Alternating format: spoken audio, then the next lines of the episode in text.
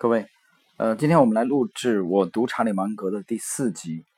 那么，查理芒格的传记和演讲当中呢，不止一次提到了这个古罗马的呃非常著名的诗人、哲学家和伟大的演说家啊，也是幽默家和修辞学家的西塞罗啊，包括德莫斯提尼。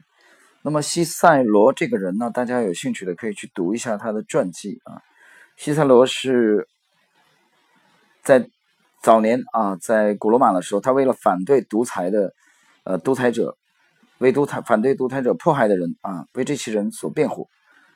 而且呢，在他的晚年呢，西塞罗领导了这个元老院啊，与安东尼展开斗争。呃，大家如果有兴趣的去看一下当年的这个呃罗马，呃，包括这个就是。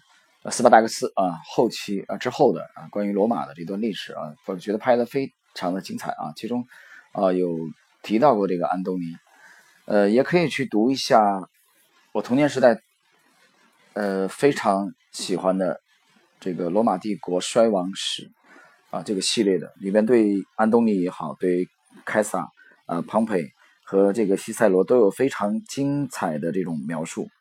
呃，那么在公元前四十三年呢，西塞罗，呃，战败以后被杀，啊，这个他的思想呢，对查理芒格的影响非常之大。同时呢，还有一位非常著名的文学家啊，就是英国的作家塞缪尔·约翰逊，他对查理芒格的啊也非常受芒格的这种偏爱。约翰逊的这个有一部著作啊，非常著名的，啊，非常著名，就是他，呃，他的编纂的这个英语词典。呃，谈到这里呢，我们要谈到另外一个人，就是约翰尼·卡森，啊，这个人，约翰尼·卡森这个人呢，对我们啊今天讲到的这一集的影响是非常之大的。呃，什么人呢？我简单介绍一下这个约翰尼卡森。约翰尼卡森是一九二五年出生的，呃，他比较高寿，活到了二零零五年，那么活了八十岁。出生在爱荷华州的康宁市，他是美国著名的午夜场的喜剧之王，呃，而且也是很多年在奥马哈主持广播节目。啊，我们说奥马哈啊，奥马哈，只要一说奥马哈呢，大家都应该知道，呃，这个是沃伦巴菲特的家乡。那么，从从六二年到九二年这三十年，他是美国家广播公司的今夜秀的主持人，啊，他拥有数以百万计的粉丝。他的节目啊，专访啊，包括电影制片人、演员啊、歌手，包括这个作家。所以，这是一位用现在的话来讲吧，啊，这是一位网红啊，大咖，娱乐界的大咖，约翰尼卡森。那么，约翰尼卡森呢，他曾经有一个药方啊，这个药方是打引号的。就是他的演有一次演讲当中呢，卡森啊提到过一个这个可以保证让你人生痛苦的这个卡森药方啊，我们来看一下，简单看一下这个呃药方。卡森那个药方就是保证你只要这么做，你肯定能过上痛苦的生活啊。其实这比较幽默啊，他正话反说。就第一，他说你为了改变心情我感觉要使用化学物质；第二，妒忌啊以及怨恨。啊，这是卡森强调的啊几点，保证你可以过上痛苦生活的啊这个卡森的这个处方。呃，谈到卡森呢，我们今天呢我们讲的传主呢是我们研究的主要的角色是查理芒格。那么芒格呢也对啊人生呢也开出了四味药方啊，他也开出了一个让保证让各位的人生充满痛苦的药方。我们先来听一听啊。因为芒格是一个逆向思维的大师。第一，他说芒格说什么？说你要反复无常，就是你不要这个啊，很专注一件事情。就是芒格讲，如果你们喜欢不受信任啊，并且被排除在对人类贡献最杰出的人群之外，那么这一味药方呢，对你特别有效啊，很有效。养成这个习惯以后呢，你们将会永远的扮演啊预言。我记得是不是《伊索寓言》里边那只兔子的角色？当然我知道，退兔子虽然跑得很快啊，最终比赛呢输给了乌龟。只不过你们跑的啊，只不过跑得比你们快的不再是一只优秀的乌龟，而是一群又一群平庸的乌龟。啊，甚至还有一些拄拐杖的平庸乌龟。我必须警告你们，如果不服用我开出的第一味药，即使你们最初的条件并不好，你们也可能会难以过上痛苦的日子。王哥非常的有趣啊，他是正话反说。这是他给大家提的一个第一个保证你生活痛苦的建议。第二个建议就是尽可能的从你们自身的经验来获得知识，尽量的不要从其他人成功或者失败的经验中广泛的啊汲取教训，不管他们是古人还是现在的人。大家听清楚没有？就是什么事儿都自己去尝试，呃，不需要阅读啊，也不需要去跟随模仿啊，克隆那些比你伟大、优秀、出色多的人物和大师啊，就完全都靠自己。这是芒格的第二味药。那么谈到芒格第二味药的时候，让我想起来芒格的这个，呃，他的偶像、精神偶像啊，本杰明·富兰克林。富兰克林是怎么说的呢？富兰克林是这么讲的：经验是一所好学校，但傻瓜却不会从别人那里学到经验，并且能在别人别人那里学到经验的人很少。因为这句话是千真万确的。我们可以提供建议，但无法。提供行为，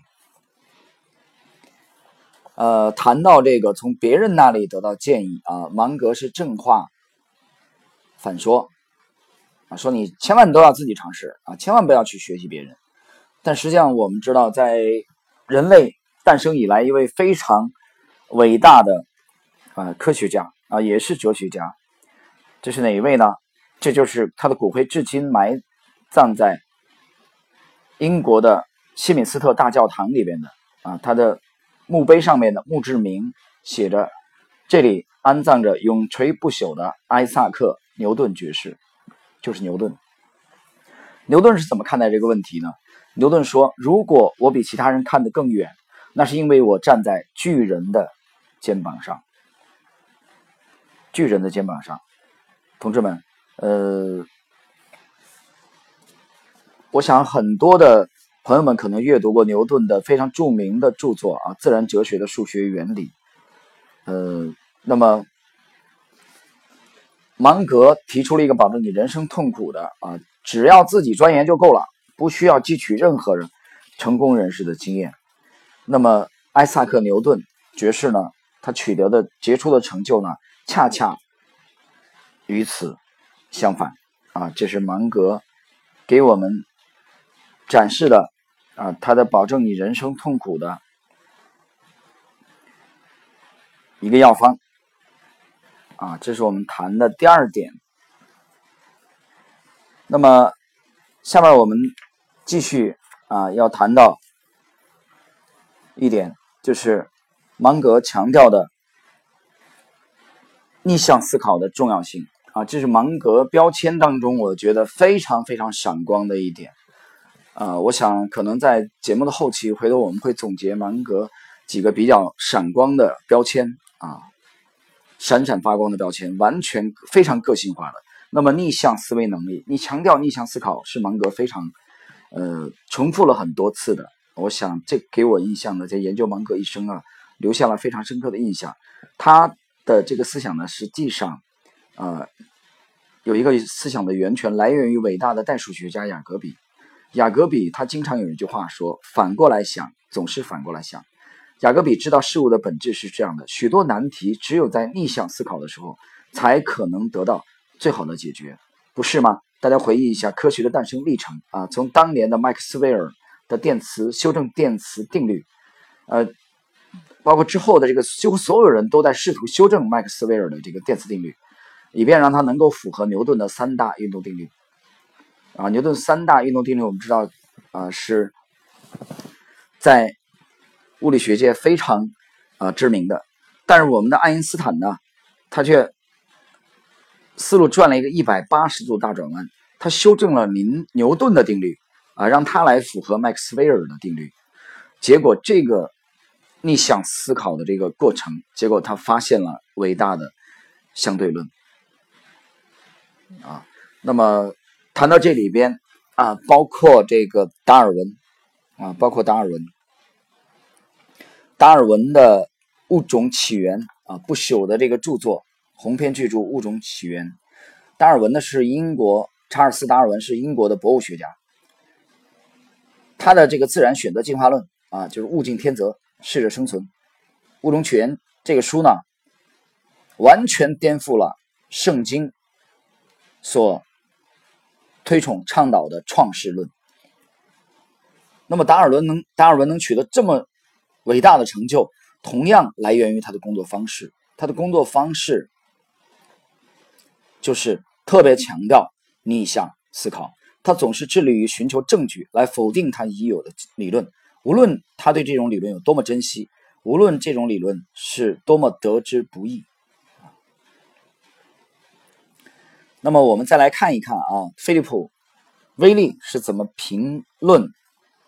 这些芸芸众生的啊，这些大众们为什么他们难以脱颖而出？为什么他们当中的绝大多数人在资本市场会成为最终一定会成为牺牲品？啊，实际上我觉得威利的这段话可以给我们一定的启发。威利这么讲：他们固步自封，满足于已有的知识，永远不会去了解新的事物。啊，那么达尔文研究达尔文的生平，我们发现乌龟呢是如何可以在极端客观的态度帮助之下，跑到兔子的前面去。那么研究查理芒格的一生，我刚才讲了几个标签当中啊，我印象当中有逆向思维，啊，有持续的锲而不舍的这种金石为开的这种学习的这种精神啊，自我提升的这种精神，还有一个标签啊，就是查理芒格的客观的态度来对待他身边的每一个人啊，对待他分析的投资的每一个标的和每一件事情，这是芒格的一个闪光之处。那么爱因斯坦在谈到他的成功理论的时候呢，他也谈了几点，比如说他的成功来源于好奇、专注、毅力和自信，和自省啊，对不起啊，是自省。他所说的自省，就是不停的推翻啊，并且试验自己曾经深爱过的理论啊。其实这一点是非常非常难能可贵的，啊，也值得我们在资本市场奋斗的每一位投资者来。深思。那么刚才的呃这个研究芒格的节选呢，是我读了他在对哈一九八六年在哈佛大学的这个演讲啊当中的主要内容。那么回顾这篇演讲，是在二十年以后，芒格呢又提出了两点啊，给他印象非常重要的两点。第一，他坚定的认为在生活中可靠是至关重要的。第二。他说：“他举个例子啊，芒格非常喜欢打比方啊。虽然量子力学对于绝大多数人而言是学不会的，但是可靠啊这两个字却是几乎每个人都能很好掌握的。实际上，我常常发现，因为总是强调这个可靠的主题，而不受各所名牌大学的学生欢迎。啊，这里边我要岔开的解释一下。”呃，这让我想起来，中国的资本市场很多的这个股民啊，其实不单是中国啊，你走遍全球，我觉得都是一样的。呃，就是这些投资者呢，他们就幻想有一种神奇的武器啊，可以战胜资本市场。他们没有花精力去研究常识的，他们往往会忽略常识的啊人性的这种基本规律的重要性，而去苛求一个神秘的武器啊，比如说周期率。啊，等等等等，比如说易经啊的这种准确的这种预测啊，不单是对长周期的预测啊，对短周期也要有精准的预测。他们在幻想啊，天上掉下来这样神秘的这种武器，就是他们很奇怪、很诧异啊。通过如此简单的这种思维模式，查理芒格和巴菲特就可以取得如此的成功。他们从心里，嗯。向外是否定的，对此是排斥的。好了，我们继续来看芒格。那么芒格呢，在一九九四年的四月份啊，在美国南加州大学马歇尔商学院啊演讲的时候呢，他再次强调说，我们必须在头脑当中拥有一些思维模型，你们必须依靠这些模型组成的框架来安排你的经验。啊，你们必须拥有多元的思维模型。芒格继续解释道：“因为掌握八九十个模型，就差不多能让你成为拥有普世智慧的人。而在这八九十个模型里边，非常重要的只有几个。啊，谈到模型了啊，我们非常熟悉。如果你去读我在雪球的文章啊，标股 Lexi 这个专栏里边的文章，包括你啊在听喜马拉雅我专栏里面之前的节目，我们回顾 Lexi 整个的摸索过程，你发现模型的重要性。但是芒格的模型呢，我个人的理解是它更多的来源于对人性的研究啊，包括对基本分析的研究。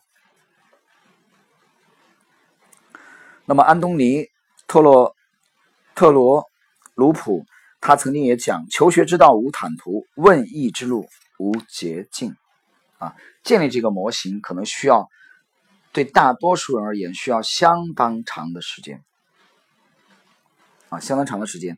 这个过程我们需要锲而不舍，我们需要坚韧不拔。那么。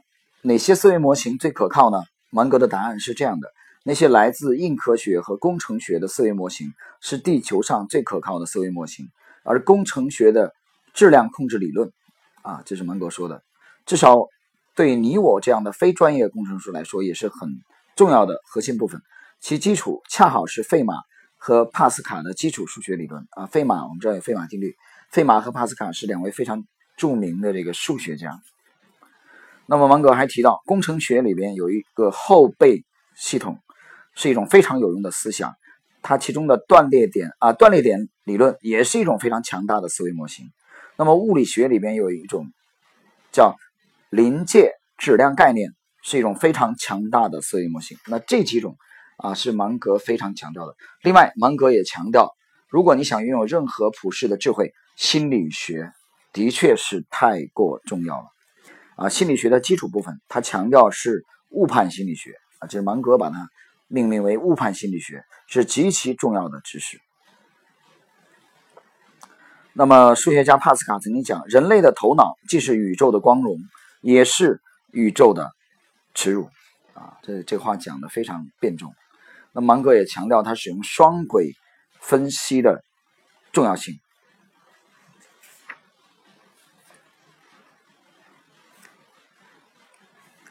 那么这里边呢，我们需要再回顾巴菲特曾经当年讲过的一段话。呃，老巴是这么讲的：就互联网的情况而言，改变是社会的朋友；就但一般来说，不改变才是投资者的朋友。虽然互联网将会改变很多东西，但他们不会改变人们喜欢的口香糖的牌子。查理啊，这里指的是芒格和我喜欢像口香糖这样稳定的企业，努力把生活。更多不可预料的事情留给其他人啊！我我把它通俗的翻译一下，就是他把大量的不确定性去排除在他的体系之外，他的思想体系之外。他们追求的是可靠啊，追求的是可靠，追求的是可复制啊，追求的是低难度啊。这一点，我相信你去听一听我之前。啊，曾经录制的这个对巴菲特的研究，我读沃伦·巴菲特里边已经强调了很多很多次，包括我们上一期的泰德·威廉姆斯的对呃棒球的七十七个区域啊，把它分为了有少数的这个甜蜜区啊，甜蜜区只击打这些甜蜜球，其实贯穿的这个思想跟这个是如出一辙。那么芒格还继续谈到，上天并没有赐予人类在所有的时刻掌握所有事情的本领。但如果人们努力在世界上寻找定错价格的赌注，上天有时会让他们找得到。聪明人在发现这样的机会之后，会狠狠的下注。啊，这个狠狠的下注让我想起来索罗斯的这个重仓做空英镑，当年，包括零八年的鲍尔森啊，约翰鲍尔森做空美国的两房债券啊，当年我还买了一本这个最伟大的交易啊，我读了以后热血澎湃，我觉得。我拿到了第一版啊，当时非常非常的兴奋。那么这里边芒哥继续谈到，他们碰到好的机会就下重注，其他的时间则按兵不动，就是这么简单。那么你究竟要需要看准多少次呢？我认为你们一生中不需要看准很多次，只要看一看伯克希尔哈萨维。及其累计起来的数千亿美元就知道了啊！当然，这个数字啊是很多年前的芒格的演讲，是二十几年前。那些钱大部分是由十个最好的机会带来的，而那是一个非常聪明的人。沃伦比我能干多了，而且非常自律，毕生努力取得的成绩。我并不是说他只看准了十次，我想说的是，大部分的钱是从十个机会来的。啊，大家仔细揣摩一下芒格的这番话，你并不需要频繁的交易，你并不需要频繁的、高频的做出正确的抉择，这的确是太难。我们上期谈到过这一点。然后呢，芒格继续谈到他们的非常看重的基本方法当中有本杰明啊格雷厄姆，就是沃伦巴菲特导师的这种方法。格雷厄姆使用了私人拥有价值的概念，也就是说。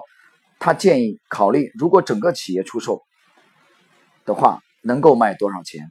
啊，在这很多情况下，那是可以计算出来的。啊，这是巴菲特早年非常看重的一个模型，这也是格雷厄姆思想当中非常闪光的一点。然后芒格继续谈到，然而，啊，话锋一转，如果我们只是原封不动的照搬本杰明·格雷厄姆的经典做法，我们不可能拥有现在的业绩。那是因为格雷厄姆并没有尝试做我们做过的事情，啊，这一点芒格其实讲的非常自豪啊。我翻译一下，也就是他们远远超越了格雷厄姆的思想和他的投资业绩，他们对格雷厄姆的思想做了修正，做了创新。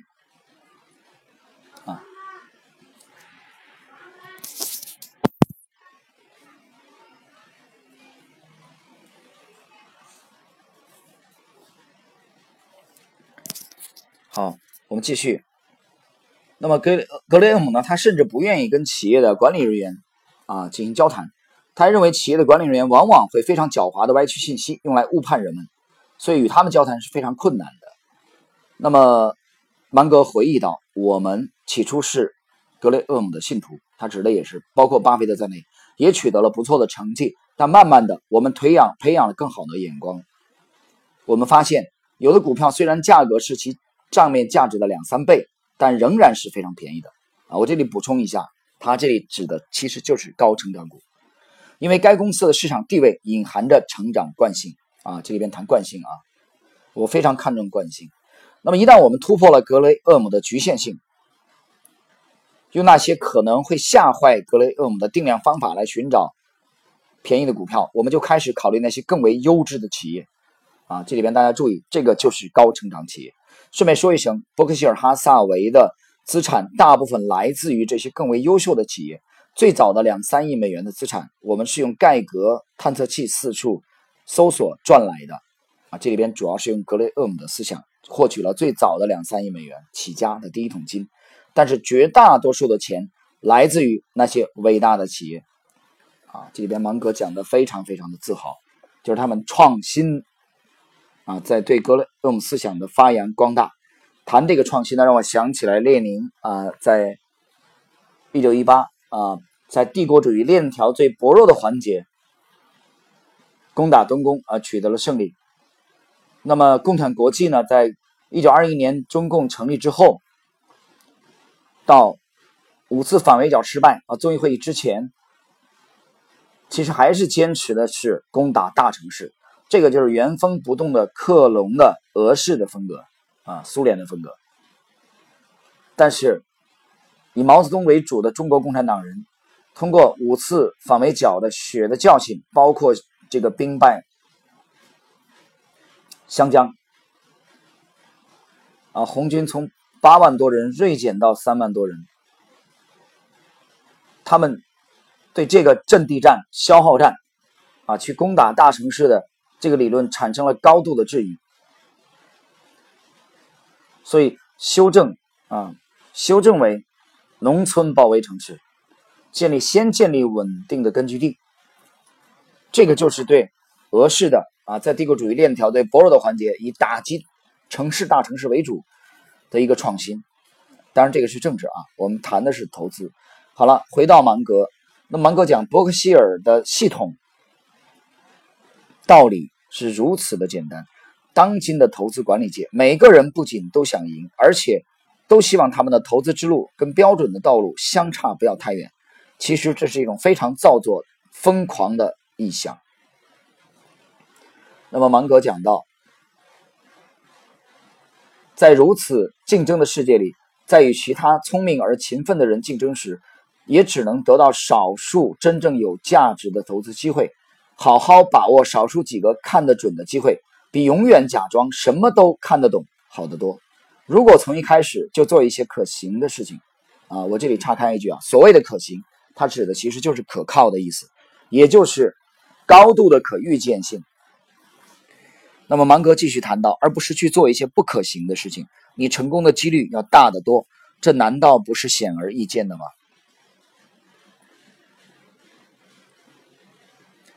谈到这里呢，我不禁回忆起查尔斯·达尔文啊，在《物种起源》当中谈到过，能够生存下来的物种不是最强的，也不是最聪明的，而是最能适应变化。那么我们继续芒格，那芒格谈到，所以我们的窍门就在于买进那些优质的企业，买进了你可以设想其惯性成长效应的规模优势。你们要怎样买入这些伟大公司的股票呢？有一种方法。是及早发现他们，在他们规模很小的时候就买进他们的股票。啊，他举了例子，比如这个山姆·沃尔顿，啊，这个沃尔玛的创始人。那么一般来说呢，把赌注压在企业的质量上，比压注在管理人员的素质上更为妥当。换句话说，如果你必须做选择的话，把赌注压在企业的发展前景上，而不是压在管理者的智慧上。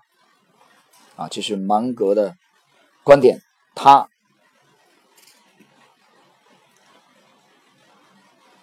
那么对芒格的这个演讲的这一集的结束呢？啊，